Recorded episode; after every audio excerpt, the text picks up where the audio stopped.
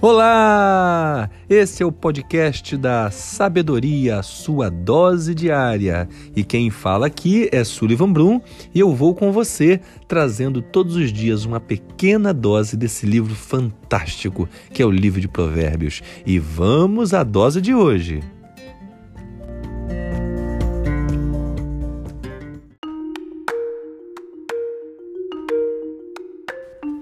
Chegamos ao capítulo 9 e no versículo 8 diz assim: Não repreendas o escarnecedor, para que te não aborreça. Repreende o sábio, e ele te amará.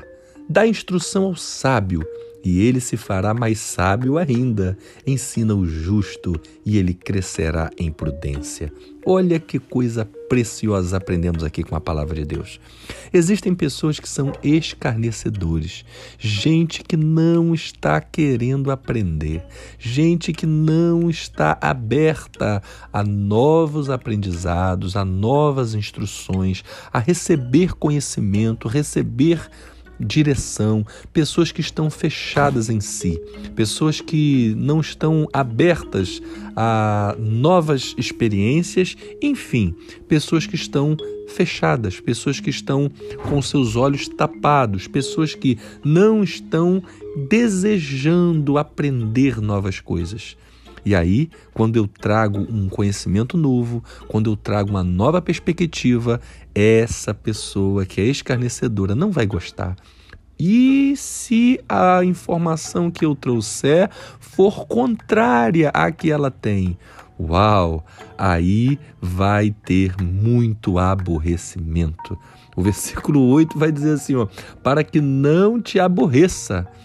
Ou seja, se você perceber que a pessoa ela é escarnecedora, não gaste seu tempo. O versículo 9 é muito claro e vai dizer: dá instrução ao sábio, e ele se fará mais sábio ainda. Ensina o justo, e ele crescerá em prudência.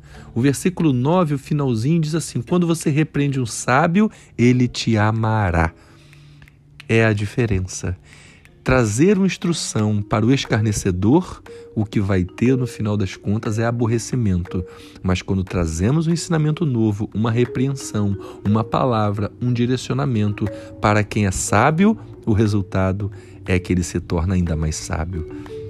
Nesse tempo, devemos tomar muito cuidado para não ficar gastando nosso latim com gente que é escarnecedora o contrário, podemos ter certeza.